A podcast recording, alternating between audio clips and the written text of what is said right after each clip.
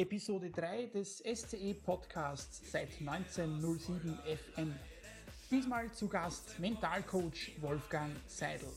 Los geht's, viel Spaß bei der heutigen Folge von seit 1907 FM. Ist unser Team.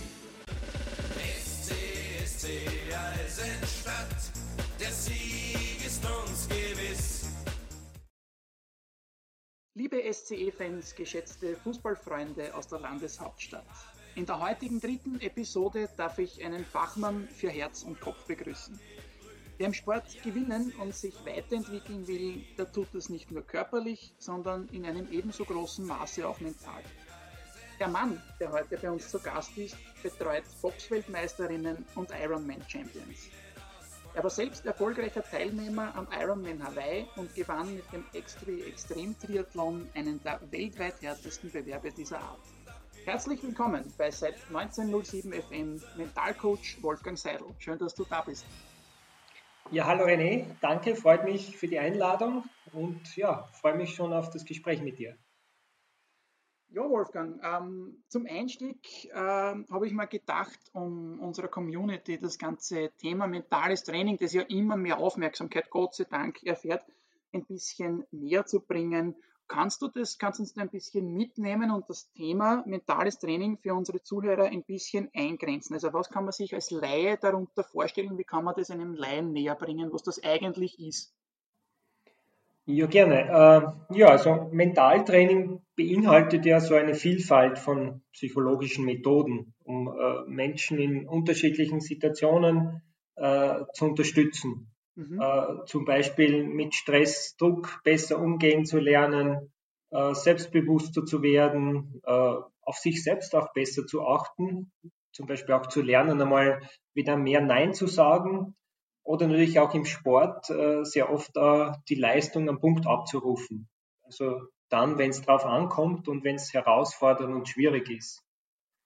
Und mhm. äh, solche psychologischen Maßnahmen, wie erwähnt, äh, sind dann zum Beispiel, dass man die Atmung bewusster einsetzt, äh, um jetzt so die eigene Anspannung ein bisschen regulieren zu können, dass man sich bewusster mit den eigenen Selbstgesprächen auseinandersetzt, die auch wieder bewusster steuert, oder Ziele setzt. Also das sind so diese Dinge, die im Mentaltraining eine äh, wichtige Rolle spielen. Und welche positiven Effekte, ähm, du hast es eh schon kurz angestreift, möchte ich sagen, kann mentales Training jetzt speziell für Sportler mit sich bringen? Mhm. Also für Sportler natürlich, dass man leistungsfähiger wird, ja, was ein ganz wichtiger Punkt ist als Sportler. Äh, aber natürlich auch, dass man ausgeglichener wird, dass man auch so diese neben der Anspannung auch die Entspannung findet, äh, die Emotionen kontrollieren kann, äh, seine Ziele definiert und, und auch erreicht, ja, weil gerade wenn man mhm. die Ziele definiert und an den Zielen arbeitet, ist die Wahrscheinlichkeit viel höher, dass man die erreicht.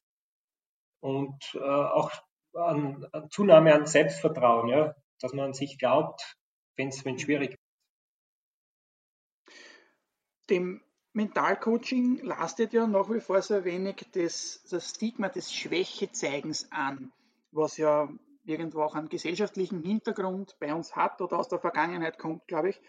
Und viele Sportler trauen sich oft nicht, einen Mentalcoach aufzusuchen oder manche tun es im Geheimen.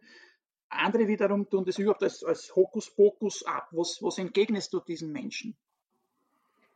Ja, du hast vollkommen recht, dass äh, Mentaltraining oder auch Sportpsychologie in Österreich noch immer diesen Ruf hat, äh, diesen eher negativen Ruf, ja, und dass dadurch sehr viel Potenzial verschenkt wird. Äh, es gibt ja mittlerweile ja schon sehr viele wissenschaftliche Studien, die so die Wirksamkeit der mentalen oder psychologischen Arbeit bestätigen. Und das kann ich aus meiner eigenen Praxis natürlich 100% bestätigen. Ich hm. versuche das, wenn es jetzt zum Beispiel im Bereich des Sports geht es das irgendwie immer so zu erklären. Äh, wenn ein Sportler körperliches Problem hat, dann geht er zum Beispiel zum, äh, zum Physio, um so mal seine muskulären Dysbalancen auszugleichen. Äh, wenn ein Fußballer seine, ich mal, technischen, taktischen Fertigkeiten äh, in den entscheidenden Situationen Platz nicht umsetzen kann, äh, dann sollte er auch an seinen mentalen Fertigkeiten arbeiten. Ja, weil mit dieser mentalen Arbeit lernt er so seine Fertigkeiten auch unter Druck und herausfordernden Situationen abzurufen. Das mhm. heißt, äh, was der Physio jetzt am Körper macht, ja, versuche ich als Mentalcoach oder äh, als Sportpsychologen dann so mit dem Geist, mit dem, mit dem Kopf zu machen. Mhm. Und woran liegt es deiner Meinung nach? Ich finde find, find das super, wie du das beschrieben hast, Wolfgang, aber äh, woran, woran liegt es deiner Meinung nach, dass das Thema mentales Training bei uns, nicht nur im Sport, sondern generell in der Gesellschaft oder in der Öffentlichkeit, nicht die gleiche Anerkennung findet wie zum Beispiel Physiotherapie, weil du das so treffend als Beispiel gebracht hast? Mhm. Ja, ich glaube, das Thema Psyche ist generell in Österreich, in Europa noch so ein bisschen ein Tabuthema, wo man nicht reden drüber will, ja, im Vergleich jetzt mit den USA, wo es, äh, wenn einer sagt, er geht zum äh, Psychologen, ja, das ist ja dann irgendwie so, er prahlt damit, ja, wenn man in Österreich das sagt, dann, äh, weiß nicht, dann sieht man den Menschen schon ein bisschen schief an, ja, also mhm. ich glaube, das Thema ist generell in der, in der Öffentlichkeit noch nicht so angekommen und auch in der Gesundheitspsychologie äh, ist es noch oft ein großes Tabuthema.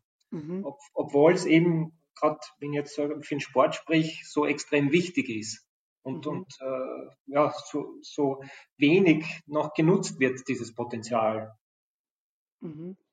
Aber, aber woran es wirklich liegt, schwierig zu sagen, ja.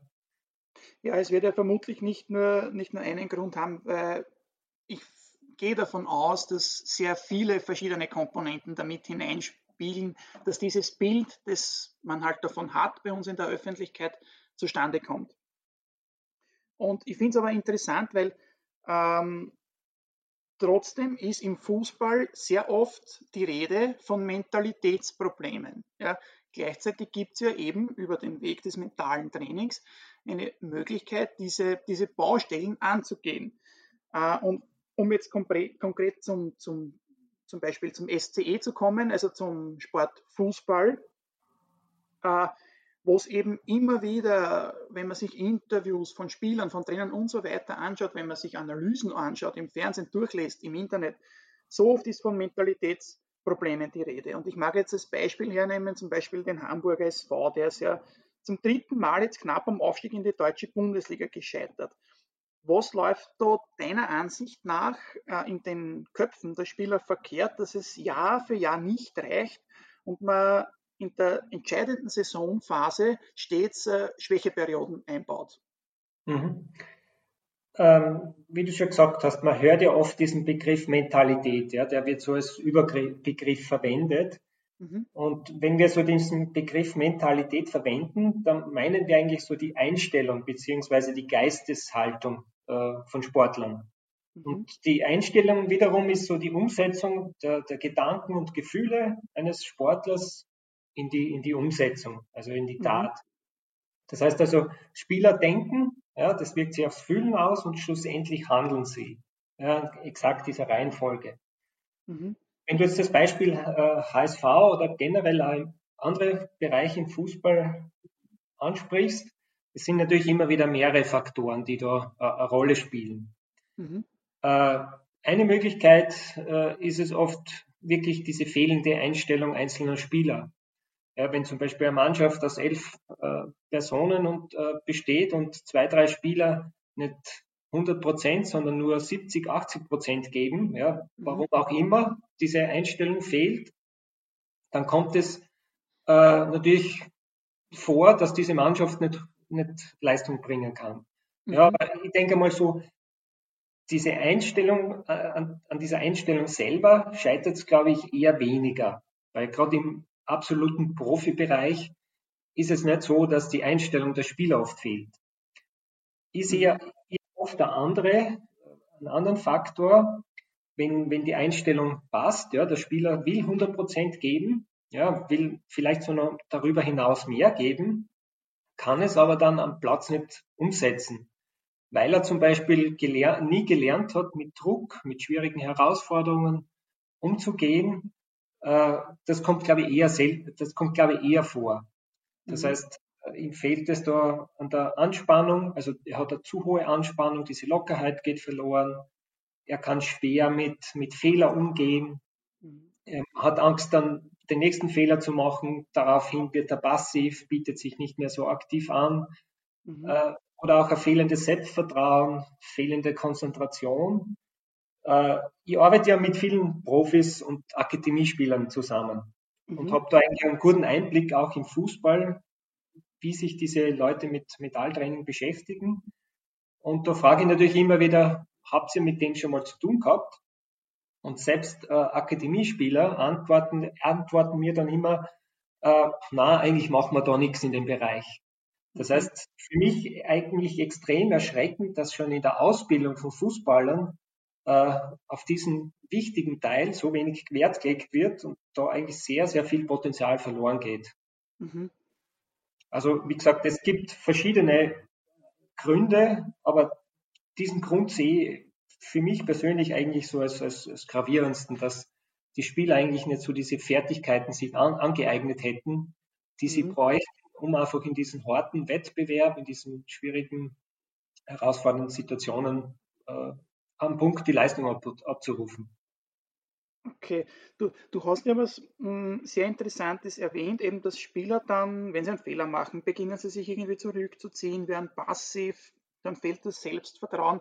Ähm, und wie man weiß, äh, gibt es ja verschiedene Typen, also Persönlichkeits- äh, oder Menschentypen. Und eine sehr spannende Frage, die aus unserer Community kommt, ist, ob es aus deiner Sicht gemäß dieser Typenlehre, ich nenne es jetzt mal so, äh, gibt es da die perfekte Zusammensetzung aus einer Mannschaft, also aus welchen Typen die bestehen soll, damit der maximale Erfolg herausschauen kann? Also ich denke mal in der, in der Theorie schon. Äh, mhm. In der Praxis äh, spielen natürlich viele Faktoren eine Rolle. Das heißt, äh, erfolgreiche Vereine haben, ich denke mal, auch da ganz eine klare Strategie in dieser Transferpolitik. Ja? Da mhm. gibt es Anforderungsprofile an zukünftige Spieler, was den Charakter, ihre Ambitionen, aber auch so ihre Fähigkeiten betreffen. Das heißt, die sollten sich gut ins bestehende Team integrieren lassen. Und da spielt sicher auch so die Zugehörigkeit zum Verein eine große Rolle. Da nimmt mhm. einen großen Stellenwert ein. Was mir vielleicht auf dem Profifußball ein bisschen fehlt, ne? weil die meisten Spieler, gerade im Profifußball, zieht zu Vereinen, wo das meiste Geld äh, im um Umlauf ist. Und da ist mhm. irgendwie so dieses Thema Zugehörigkeit ja, zum Verein, wie du jetzt sagst, zum SC Eisenstadt. Man ist da mit Herzen dabei das fehlt sicher so in diesem, äh, im Profiverein ein bisschen. Mhm. Aber was, gute Vereine oder erfolgreiche Vereine sicher auch machen, ist so eine gute Mischung zwischen jungen, erfahrenen Spielern, dass dabei geachtet wird, dass Führungsspieler im Team sind.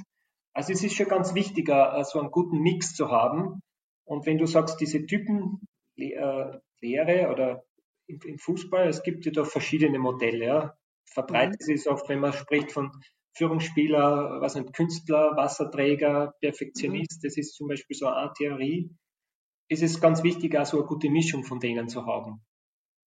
Aber natürlich spielt auch, eine, ich glaube, eine ganz wichtige Rolle ist auch das, das Umfeld und der Trainer, äh, weil gerade im modernen Fußball ist es ja so, dass äh, jeder Spieler individuelle Ansprüche hat, ja, Erfahrungen gemacht hat, und wenn du jetzt einen Trainer hast, der mit den typischen verschiedenen Charakteren gut umgehen kann, äh, auf die einzelnen Bedürfnisse eingehen kann, ist, spielt mhm. das aber, ist, glaube ich, ein ganz wichtiger Punkt. Und äh, ich habe ja mhm. auch eine Ausbildung gemacht zum Teamentwickler. Mhm. Versuche mir auch da in dem Bereich mit, äh, wo ich Mannschaften unterstütze, so diese, äh, dieses optimale, ja, diese optimale Bedingungen im Team zu finden, was mhm. natürlich auch sehr viel äh, oder also ein ganz wichtiger Bereich ist im Fußball neben dem Mentalen. Hast du, hast du vielleicht ein Beispiel für ein Team aus der Vergangenheit oder Gegenwart, welches so eine optimale Zusammensetzung und eine optimale Mischung oder optimale Mentalität hatte? Gibt es irgendwie eine Mannschaft, die du als Beispiel nennen könntest? Ähm, als, als Fan, großer Fan vom englischen Fußball habe ich fallen mir da sicher oder fallen mir da zwei äh, Vereine ein. Einerseits einmal aus Manchester. Mhm. Damals, ich glaube, wann war es unter Ferguson, mhm. 1999, wo sie auch damals die, die Champions League gegen, gegen Bayern, Bayern München haben. Genau, wo sie einfach in den letzten, glaube ich, zwei Minuten äh, zwei Tore geschossen haben. Mhm.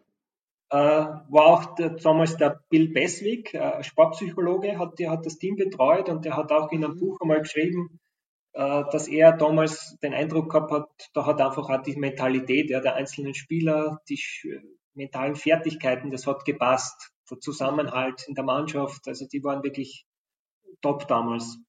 Oder in, in jüngster Vergangenheit sicher auch Liverpool und der Klopp, ja, die mhm. jetzt äh, äh, englische Meisterschaft wieder gewonnen haben vor, wann war das?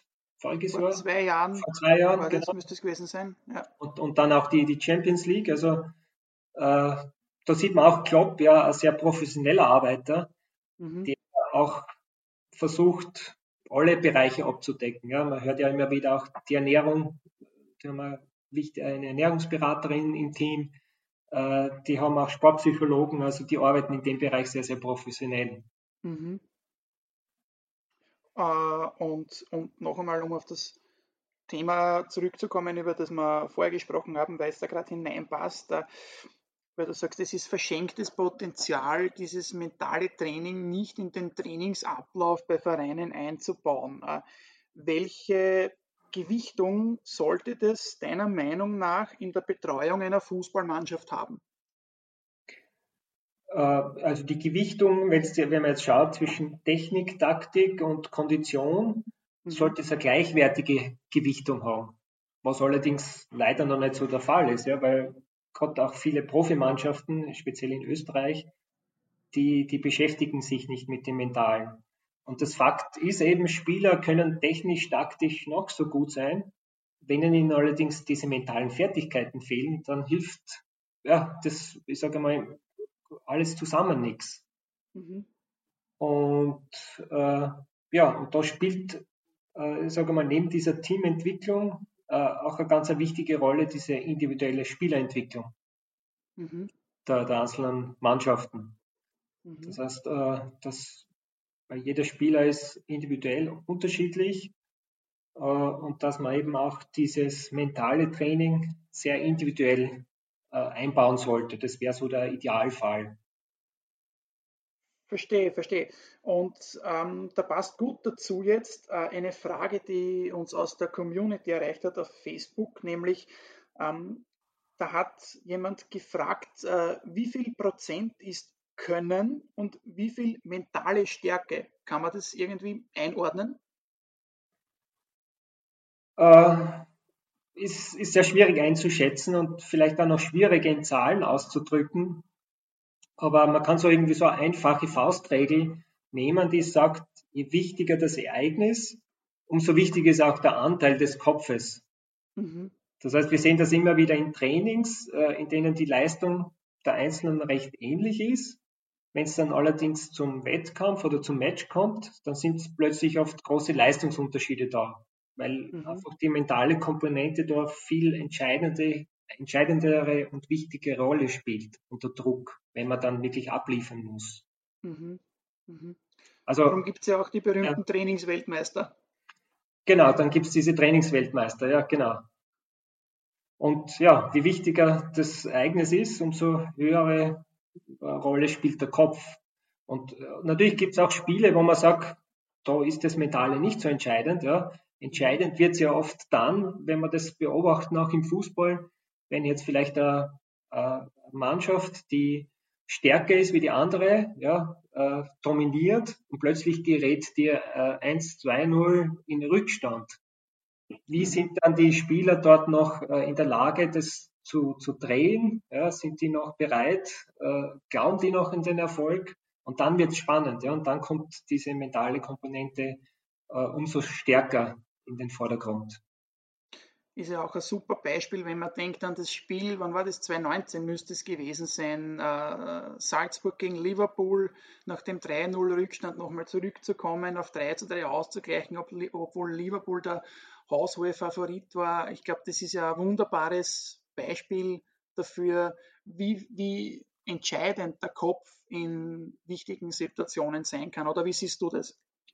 Genau, auf, auf jeden Fall, ja. Und ich bin überzeugt, äh, Salzburg, ja, die in dem Bereich Mentaltraining auch sehr viel machen, professionell arbeiten, äh, dass sich die auch auf solche Szenarien vorbereitet haben. Das ist auch ein wichtiger Bereich im Mentalen, äh, dass man sich im Vorfeld schon mit möglichen Szenarien, die vielleicht und, und, äh, die vielleicht äh, sich keiner denkt, die vorher passieren können, äh, mhm. darauf einstellt.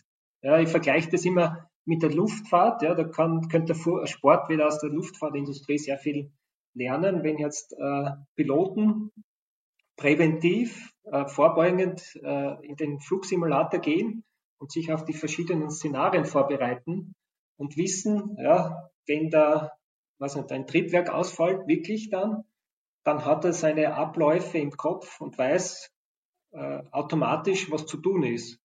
Mhm. Ja, und so wäre es im Fußball ganz hilfreich, wenn man sich äh, vor dem Spiel äh, solche Szenarien überlegt.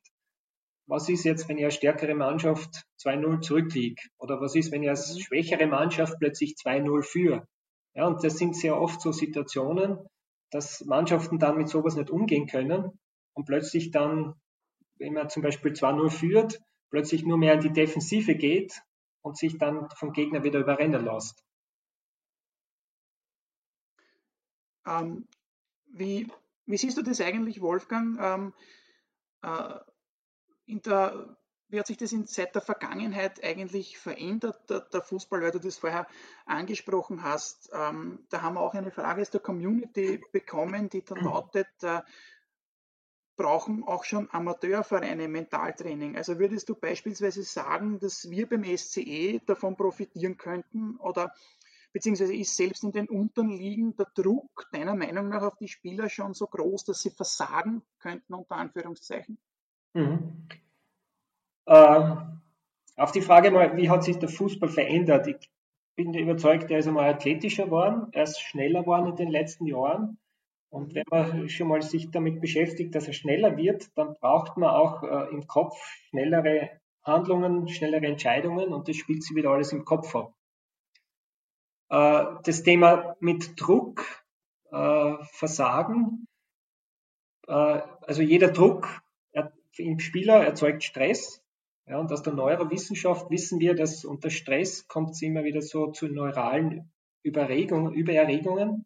Das heißt, die Wahrnehmung verengt sich und das erzeugt immer wieder so ein Gefühl von ausgeliefert sein.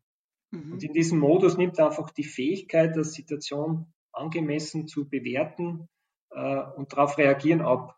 Das wiederum wirkt sich dann wieder negativ auf die Konzentration ab, aus, auf die Kreativität und natürlich auch auf die Leistungsfähigkeit der Spieler. Mhm. Und da macht es jetzt keinen großen Unterschied, ob das jetzt ein, äh, ein Spieler aus der Premier League ist oder äh, ein Spieler in der zweiten, äh, zweiten Liga im Burgenland ist. Mhm. Äh, Stress wirkt sich eben bei jedem Menschen gleich aus. Mhm. Erfreulicherweise gibt es allerdings Optionen, dem entgegenzuwirken und sich auf solche mentalen herausfordernden Situationen vorzubereiten. Das heißt, professionelles Coaching, mentaler Ort oder Sportpsychologie bietet da ganz gute Lösungsmöglichkeiten. Ich möchte einen Aspekt äh, herausgreifen, Wolfgang, den ich, der mich gerade sehr getriggert hat, muss ich sagen. Du hast angesprochen, dass dann so der Eindruck entsteht bei, bei Spielern, dass man der Situation irgendwie ausgeliefert ist. Das heißt, dass daraus vielleicht auch das Gefühl entsteht bei dem Spieler, keinen Einfluss mehr nehmen zu können auf die Situation. Welche Schritte könnte man jetzt, ähm, wenn man zum Beispiel wieder den SCE hernimmt, als, als Amateurverein, der wir ja sind, äh, welche Schritte könnte man da im Kleinen tun, um dem entgegenzuwirken oder aus den Umständen dann das Beste herauszuholen? Mhm. Ähm, ein Punkt ist sicher mal so das Bewusstsein auch der Trainer vielleicht für diese mentale Komponente zu schärfen. Mhm. Äh, ich habe auch selber die Erfahrung, also jüngere Trainer sind da sehr offen für das Thema schon. Die wissen auch, äh, dass es wichtig ist, in dem Bereich oft, äh, dass man nicht alles selbst abdecken kann, sondern dass man zum Beispiel ein bisschen auslagern sollte. Ja? Weil gerade der Trainer hat eine wichtige Funktion, sehr viele Aufgaben und da kann er nicht alles abdecken. Ja? Das auch vielleicht einmal so Kompetenz ein bisschen abzugeben. aber auch vielleicht äh, mal so einen Vortrag für die Spieler zu organisieren, beim SC Eisenstadt, um auch wieder so mhm. die Wichtigkeit der mentalen Fertigkeiten aufzuzeigen, vielleicht auch ein bisschen Aufklärungsarbeit zu leisten, weil gerade Spieler oft, äh, die sich mit dem Thema noch nicht beschäftigt haben, äh, wissen oft nicht, ja, was ist mentales Training, wann soll ich das anwenden, äh, kann ich das für mich verwenden, was, was kann man damit bewirken. Das heißt auch immer wieder Zukunft vielleicht schrittweise so diese mentalen Techniken auch immer mehr ins Training einbauen. Das heißt, wenn die Trainer jetzt Bescheid wissen ja, oder die Wichtigkeit erkennen, äh, dann können sie das schrittweise einfach in ihr eigenes Training mit einbauen. Mhm. Mhm. Das wären einmal so ein paar Ideen, ja, wie, wie, wie man das jetzt beim SCE äh, äh implementieren könnte. Vielen Dank, Wolfgang. Ähm, das, das, der Begriff Aufklärungsarbeit, den finde ich äh, sehr interessant. Äh, bleiben wir vielleicht äh, kurz dabei, weil viele verbinden mentales Training ja nach wie vor nur mit dem Sport. Und ich bin der Meinung, dass man generell über mentales Training noch viel Aufklärungsarbeit leisten muss, weil äh, mentales Training ja nicht nur im Sport, sondern wahrscheinlich, nehme ich an, in jedem Lebensbereich äh, einsetzen kann. Ähm, aber kannst uns du vielleicht kurz mitnehmen in deine Praxis? Äh, wie, wie oder wo kannst du positive Entwicklungen anstoßen mit deiner Arbeit? Äh, also wo kannst du positiven Input einbringen? Mhm. Genau, wie du schon gesagt hast, also mentales Training nicht nur im Sport, sondern äh, die mentale Komponente spielt in jeder Entscheidung, ja, die wir treffen, eine entscheidende Rolle. Also mhm. jeder Prozess äh, ist immer von der oder jede Handlung ist immer von einem mentalen Prozess begleitet. Mhm. Äh, außerhalb vom Sport gibt es natürlich auch viele Bereiche. Beginnt einmal damit, so dieses Bewusstsein der, der Leute zu schärfen. Das Bewusstsein äh, oder die Achtsamkeit für sich, für seine eigenen Gedanken, für sein eigenes Verhalten weil sehr viele sehen sich immer sehr ausgeliefert, ja, wo sie sagen, ja, so bin ich eben, ja, das mhm. kann ich nicht verändern. Ja, das ist wieder so ein altes Verhaltens- oder Gedankenmuster, das man oft vielleicht mitkriegt hat von der Kindheit schon. Und natürlich kann man das verändern, wenn man bereit dafür ist und, und äh, äh auch was verändern möchte. Das heißt auch zum Beispiel so kleine Verhaltensänderungen. Äh, zum Beispiel oft aus der Praxis, wenn Leute zu mir kommen und sagen, äh, ich habe immer am Abend, weiß nicht, beim Fernsehschauen, äh, stehe auf und gehe dann zur Schokoladenlade und hole mal Schokolade. Ja, und das mhm. ist immer das Gleiche und ich kann das nicht äh, verändern. Ja, und da kann man einfach an so kleinen Verhaltensänderungen arbeiten, äh, dass man dann dieses Verhalten unterbricht und was anders macht. Oder auch in mhm. der Zielsetzung, ja, sich Ziele zu setzen, die einerseits hoch äh, ambitioniert, ambitioniert sind, aber vielleicht auch sehr realistisch sind. Weil gerade viele mhm. Leute setzen sich auf Ziele, die sind irgendwie unrealistisch und erreichen die nie. Und dann sind sie immer enttäuscht, warum sie die Ziele nicht erreichen. Oder weil sie vielleicht mhm. zu viele Ziele haben auf einmal. Und dann überfordern sie sich selber.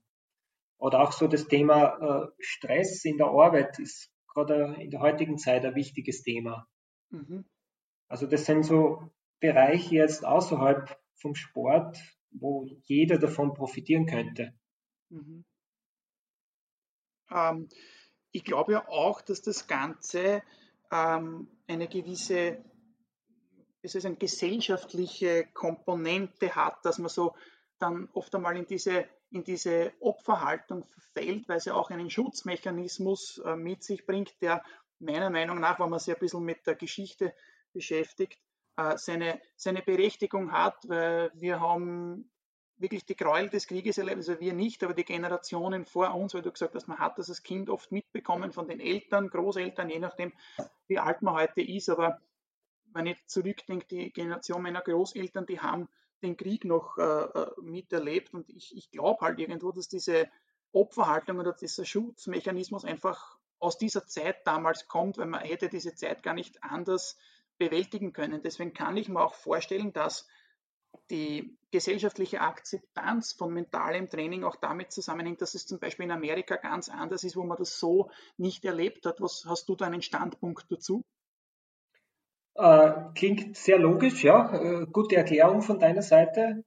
Äh, kann natürlich sicher so sein, dass dieses äh, Opferverhalten natürlich von Generation zu Generation jetzt auch unbewusst weitergegeben wird.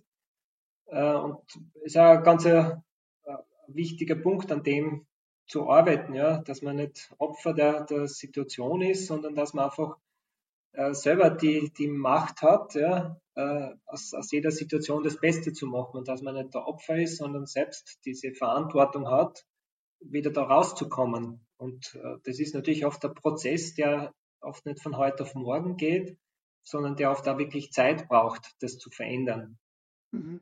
Aber ist ein ganz, ganz ein wesentlicher Punkt auch in der Arbeit, ja. Viele Coaches predigen da ja auch, äh, du kannst alles erreichen, was du dir vor deinem geistigen Auge vorstellen kannst, habe ich schon oft gehört. Aber ist es deiner Meinung nach wirklich so einfach?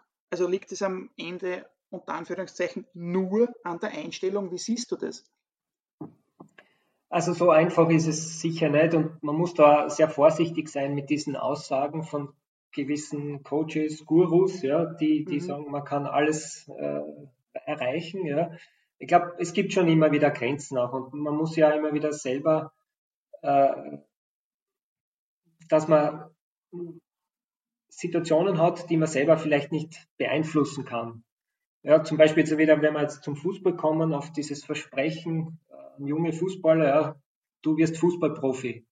Mhm. Äh, ist es natürlich nicht so leicht, wie wir wissen. Ja. Du gibst zum Beispiel eine Studie in Deutschland, äh, wo glaube, gerundet zweieinhalb Prozent äh, aller Talente zwischen 14 und 17 äh, Fußballprofi werden. Also man sieht ein, ein sehr, sehr geringer Anteil. Ja? Mhm. Wenn man mhm. jetzt vielleicht äh, einen jungen Sportler sagst, ja, du wirst Fußballprofi, dann ist die Gefahr vielleicht auch da, dass er sich was nicht nur auf das, das Fußball konzentriert, und mhm. dann keinen Plan B mehr hat. Das heißt, er vernachlässigt vielleicht die Ausbildung, die Schule, weil er sagt, das ist eh nicht mehr wichtig, ich werde Fußballprofi. Ja, ist ja einerseits wichtig, ja, ein Ziel zu haben, äh, aber trotzdem zu sagen, ich sollte auch immer wieder schauen, dass ich äh, einen Plan B habe und mich andersweitig irgendwie orientiere.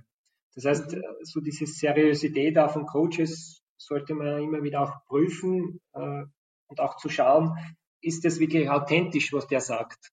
Mhm. Weil ich erlebe oft auch Coaches, die dann sagen, ja, alles ist möglich, ja, die predigen das, aber sind selbst äh, zum Beispiel rauchen dann selbst und schaffen es nicht, mit dem Rauchen selbst aufzuhören, aber mhm. versuchen das dann irgendwie so ihren Kunden zu vermitteln. Also das ist dann nicht sehr authentisch, wenn man, wenn man sowas hört. Mhm. Aber, aber ich gebe dir sonst recht, ja. Also das meiste spielt sich im Kopf ab und die, die meisten Grenzen sind eben im Kopf. Und diese Grenzen gilt es sehr oft auch zu sprengen. Mhm. Und da braucht es äh, natürlich sehr oft auch Unterstützung von, von, von Familienmitgliedern, aber auch von ausgebildeten Trainern oder Coaches. Mhm. Lass uns einen kurzen Schnitt machen, Wolfgang. Ähm, man kommt ja, äh, um das Thema jetzt abzuschließen, man kommt ja an einem anderen Thema momentan leider nach wie vor noch nicht wirklich vorbei. Das ist Corona. Ich brauche es ja eh gar nicht sagen, es wird sich eh jeder denken. Ähm, und du hast es ja angesprochen, du arbeitest mit vielen Spitzel, Spitzensportlern zusammen. Wie hast du den Eindruck, wie gehen die mit den teils harten Einschnitten durch die Corona-Pandemie um? War das bei dir in deinen Coachings ein Thema irgendwie? Äh, das war auf jeden Fall ein Thema. Ja, es sind jetzt auch die unterschiedlichen Sportler, die ich betreue, die auch unterschiedlich betroffen waren. Äh, teilweise Fußballer, Fußballprofis, die es jetzt, mhm. die, die, die Gott sei Dank äh, weiterspielen haben können, natürlich auch mhm. unter veränderten Bedingungen, das heißt ohne Zuschauer, waren natürlich betroffen, aber nicht so stark wie zum Beispiel jetzt wie Triathleten, wie Läufer, ja, wo man mhm. jetzt teilweise die Profi-Triathleten, die fast ein komplettes Jahr verloren haben. Die Ironman-Weltmeisterschaft mhm. wurde abgesagt.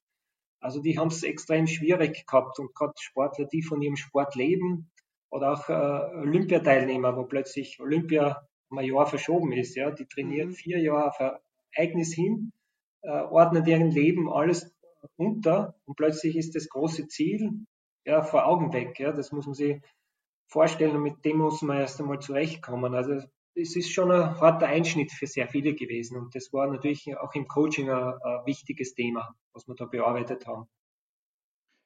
Und inwiefern warst du selbst von der Pandemie betroffen? Also hat sich dadurch viel für dich persönlich auch verändert?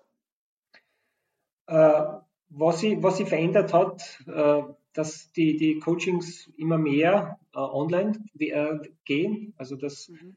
Früher war es, dass ich eigentlich fast alles eins zu eins gemacht habe. Mittlerweile sind es sehr viele Online-Coachings, weil es einfach auch für die Sportler Erleichterung ist, ja, nicht mhm. zu, mir, zu mir kommen zu müssen. Äh, was sich natürlich auch für mich verändert hat in dieser Phase, ich habe weniger Vorträge, weniger Workshops machen können, weil es mhm. wieder nicht erlaubt ist. Ja. Da auch wieder, dass ich versucht habe, ein bisschen online auszuweichen, äh, was ich allerdings dann nicht so gut finde, ja, wenn man jetzt einen, einen Workshop vor Ort macht oder online. Also das ist immer mit, mit Einschränkungen verbunden. Aber sonst würde ich sagen, für mich selber bin ich relativ gut durch diese, durch diese Zeit gekommen und mhm. ja, bin Gott sei Dank nicht so betroffen, wie es sehr viele andere äh, erwischt hat in dieser, dieser schwierigen Zeit. Ja, Corona ist ja generell ähm, eine Zeit voller Umwälzungen oder die eine, ist ein Thema ist, das eine Zeit voller Umwälzungen mit sich gebracht hat und, und das ist jetzt nicht nur mein persönlicher Eindruck, das habe ich auch aus meinem Umfeld und anderswo gehört, dass viele Menschen begonnen haben, sich viel mehr mit sich selbst zu beschäftigen, teilweise auch gezwungenermaßen, wird äh, dahingehend ähm, die, die Welt da draußen, um es jetzt ganz plastisch zu formulieren, da wird die Welt da draußen nach Corona deiner Meinung nach eine andere sein? Also sind die Menschen, hast du den Eindruck, dass die wieder mehr bei sich selbst angekommen sind dadurch? Oh, schwierige Frage. Äh, also ich, ist natürlich immer subjektiv. Äh, also ich befürchte, äh, bei den meisten wird sich nicht viel ändern. Das heißt, die sehnen sich wieder nach ihrem alten Leben, begeben sich wieder ins, unter Anführungszeichen, in dieses Hamsterrad und werden einfach ihr Leben weiter leben, wie sie es bisher gemacht haben. Mhm. mhm. einige wenige, glaube ich schon, werden ihr so ihr bisheriges Leben sicher mal so ein bisschen hinterfragen, auch ihr Tun und äh, auch was verändern, ja. Vielleicht mal bewusster zu leben, äh, vielleicht auch dankbarer zu sein für das, was sie haben, weil ist auch ein ganz wichtiger Arbeit, Punkt in meiner Arbeit, diese Dankbarkeit, dass nicht, alle, das, mhm. das nicht alles als Selbstverständlichkeit oder selbstverständlich sehen, sondern äh, dass man wirklich auch dankbar sein sollte für das, ja, dass wir in einem sicheren Land leben, dass wir ein sauberes Trinkwasser haben, dass wir äh, gute Gesundheitssystem haben, das ist nicht selbstverständlich, ja, mhm. sondern das ist, das ist, da müssen wir sehr dankbar sein dafür. Äh, aber ich denke, gerade in dieser herausfordernden Zeit ist es einmal ganz wichtig, mehr zu hinterfragen, ja, Umweltschutz, Tierschutz, mhm. Ernährung, unser, unser Reiseverhalten, ja, äh, den Umgang miteinander. Und ich denke mal, diese, diese, diese Corona-Krise wäre, glaube ich, eine große Chance, einmal wieder mal, dass mehr Leute in sich gehen mhm. und einmal so die sich die Frage stellen, wollen wir so weitermachen wie bis jetzt oder versuchen wir was zu ändern? Mhm. Weil diese, es gibt ja sehr viele Studien auch, die sagen, diese, diese, äh, dieser Corona-Stamm ja, kommt ja oft sehr daraus, äh, weil, weil einfach das ganze Ungleichgewicht äh, in der, in der Natur herrscht, weil äh, Lebensraum der Tiere gerodet wird, weil der Mensch immer mehr in den Vordergrund gerät. Und was wir jetzt machen, ist eigentlich nur Symptombekämpfung. Ja, das heißt, mhm. wir versuchen nur diesen Virus in den Griff zu kriegen, äh, aber nicht die Ursache zu verändern. Und die Ursache wäre eben wieder zu schauen, dass dieser Lebensraum für die Natur wieder geschaffen wird, dass wir unser Ernährungsverhalten verändern, mhm. äh, unseren Fleischkonsum äh, einschränken, ja, weil das wieder großen Einfluss hat auf diese, auf diesen, zum Beispiel auf den Urwald, wo, wo, wo Soja angebaut wird und genau, das wieder nach Europa transportiert wird, um die, diese industrielle Tierhaltung zu, zu äh, fördern. Also es wäre schon wichtig, da, da was zu verändern. Und, aber schauen wir mal, ob, ob diese Krise äh, stark genug war, um da Umdenken herbeizuführen bei den Menschen. Ähm, du trägst ja selbst schon zu dieser Positiventwicklung bei, die wir momentan doch auch erleben. Ich den Eindruck, dass für die Themen, die du angesprochen hast, jetzt doch mehr Bewusstsein geschaffen worden ist. Ob es nachhaltig ist, werden wir sehen. Aber ich habe den Eindruck, dass mehr Bewusstsein geschaffen worden ist für Gesundheit, für Umweltschutz und so weiter, was du jetzt alles aufgezählt hast. Und das wollte ich eigentlich sagen, du tragst ja schon selber mit einem wunderbaren Schaugartenprojekt dazu bei. Kannst du ein paar Worte darüber erzählen vielleicht? Ja, also meine Freunde und ich versuchen da auch in dem Bereich äh, guten Beitrag zu leisten. Äh, also betreffend Schaugarten, wir haben äh, 2014 äh, uns entschieden, aus einem Acker, den wir damals verpachtet haben gehabt, ja, sehr lange Zeit an den konventionellen Landwirten, dass wir da was selber machen. Ja. Meine Großeltern haben ja damals noch diesen Acker selber bewirtschaftet, äh, mhm. Gemüse angebaut und irgendwann meine Eltern haben das dann irgendwo verpachtet, weil sie keine Zeit gehabt haben.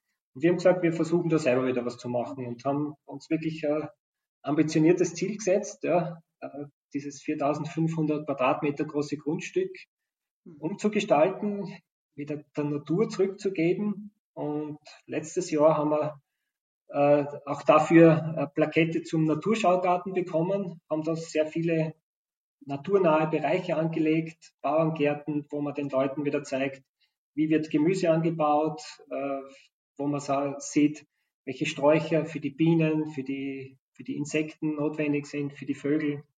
Mhm. Ja, und, und mittlerweile, speziell meine Freundin bietet da sehr viele Kurse, Workshops an. Zum Beispiel äh, spannender Workshop im heurigen Jahr ist so ein Tag im Garten, mhm. wo sie mit den Leuten in so kleinen Gruppen äh, verschiedene Aktivitäten macht. Das heißt, Gemüse sammelt im Garten, dann sich äh, in der Outdoor-Küche selbst äh, Essen zubereitet, äh, ihnen verschiedene Dinge aus, auch aus, aus der Natur zeigt.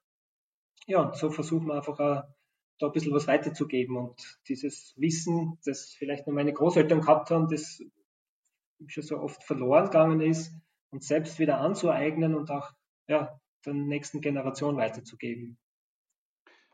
Ja, ihr, ihr dürft dann auch bald wieder Besucher begrüßen, hast du mir im Vorfeld zu unserem Gespräch heute äh, erzählt. Ab wann kann man euch wieder besuchen und vielleicht auch wo? Wir verlinken euch natürlich sehr, sehr gerne, aber kannst du uns da vielleicht auch noch ein paar Informationen dazu mitgeben?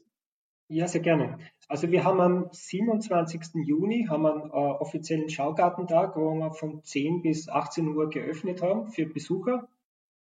Äh, ansonsten äh, einfach einmal auf die Homepage schauen, www.amschwalbenhof.at und dort findet man immer wieder auch Angebote. Also man kann zum Beispiel so äh, Gartenführungen äh, buchen bei meiner Freundin, so in Gruppen ab 10 Personen. Mhm wo man einfach einen guten Einblick kriegt in den Garten und ja, einfach kontaktieren und ich glaube, da jeder findet ein bisschen äh, oder findet dabei das richtige Angebot. Ja, vielen Dank, Wolfgang. Ähm, lass uns zum Abschluss vielleicht noch eine letzte Frage aus unserer Community heranziehen. Äh, welche drei mentalen Tipps kannst du den SCE-Kickern mit auf den Weg geben? Also, ich würde sagen, wichtig ist einmal, dass jeder Spieler äh, nach jedem Match einmal selber mal reflektiert. Ja? Was hat er gut gemacht? Was äh, ist verbesserungsfähig? Um einfach daraus auch Konsequenzen zu ziehen und sich wieder Ziele zu setzen fürs nächste Spiel oder auch fürs nächste Training. Das wäre mal so der erste Punkt. Mhm. Äh, zweiter Punkt ist natürlich auch so wieder den Spaß am Fußball äh, zu haben das heißt, auch wenn wichtige Spiele anstehen, wenn dieser Erwartungsdruck vielleicht hoch ist, immer wieder zu wissen, warum mache ich das? Ja, weil, weil ich Spaß habe am Fußball, weil das wirklich ein, ein cooler Sport ist. Und ich glaube, wenn man immer wieder diesen Spaß auch in den Vordergrund stellt, dann kann man, ich sage, einen Schritt leichter wieder mit diesem Druck umgehen zu können. Mhm. Und der dritte Tipp wäre dann, sich so äh, persönliche Routinen zu arbeiten, um schon vor dem Match so in die richtige Anspannung zu kommen, äh, wie zum Beispiel so äh, Atemtechniken, Fokus wieder auf die eigenen Stärken, äh, positive Selbstgespräche. Ja. Das wären so Dinge, die man dann in diese eigene persönliche Routine vor Match mhm. geben kann. Das wäre so mal schnelle drei Tipps von meiner Seite. Vielen, vielen herzlichen Dank, Wolfgang. Zum Schluss möchte ich gerne mit dir noch einen kurzen Word-Rap machen, wann du bereit bist. Ja, sehr gerne, ja. Super. Also, geht schon los. Erste Frage: Eis oder Obst? Oh, schwierig. Kann ich beides nehmen? Natürlich, wenn du willst. äh, zweite Frage: Buch oder Film? Äh, eher Buch. Schwimmen oder Laufen? Ganz klar Laufen. Als okay. Triathlet war immer so das Laufen meine Stärke, das Schwimmen meine Schwäche. Ich habe immer gedacht, das ist eigentlich eine sehr gemeine Frage für einen Triathleten, weil du wirst vielleicht beides gleich gern machen. Mit der Antwort hätte ich nicht gerechnet, muss ich sagen. Okay. Uh, Unterricht oder Workshop? Uh, eher Workshop, also eher das praktische Arbeiten. Android oder iOS? Eine Glaubensfrage. Okay, also ich habe Android. Und zum Abschluss Burgenland oder Steiermark? Oh, auch eine schwierige Frage. Ich bin ja, ich wohne in der Steiermark ganz in der Nähe am Burgenland, also burgenländischen yes. Grenze. Ja. bring, verbringe sehr viel Zeit, äh, damals auch vom Training her im Burgenland. Mhm. Äh, um jetzt das irgendwie äh, allgemein zu sagen, ich würde sagen, äh, ich bin Europäer und ja, ich mag beides, Burgenland sowohl die Ste und auch die Steiermark. Eine wunderbare Antwort.